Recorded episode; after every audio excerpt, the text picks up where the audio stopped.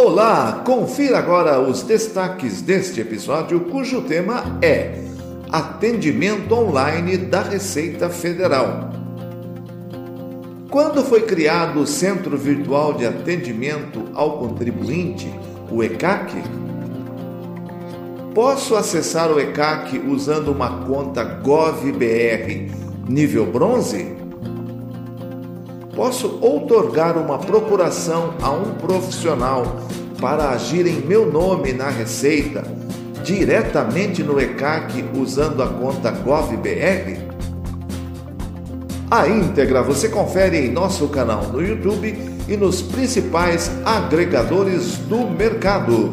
Ouça todos os episódios em nossa página pílula sem acento.doutorir.com. Espero você!